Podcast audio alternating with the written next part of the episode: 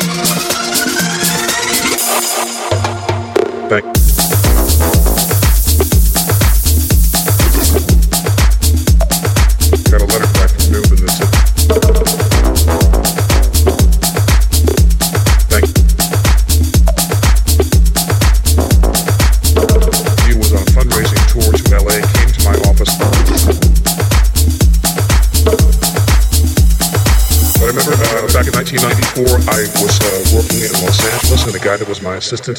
Uh,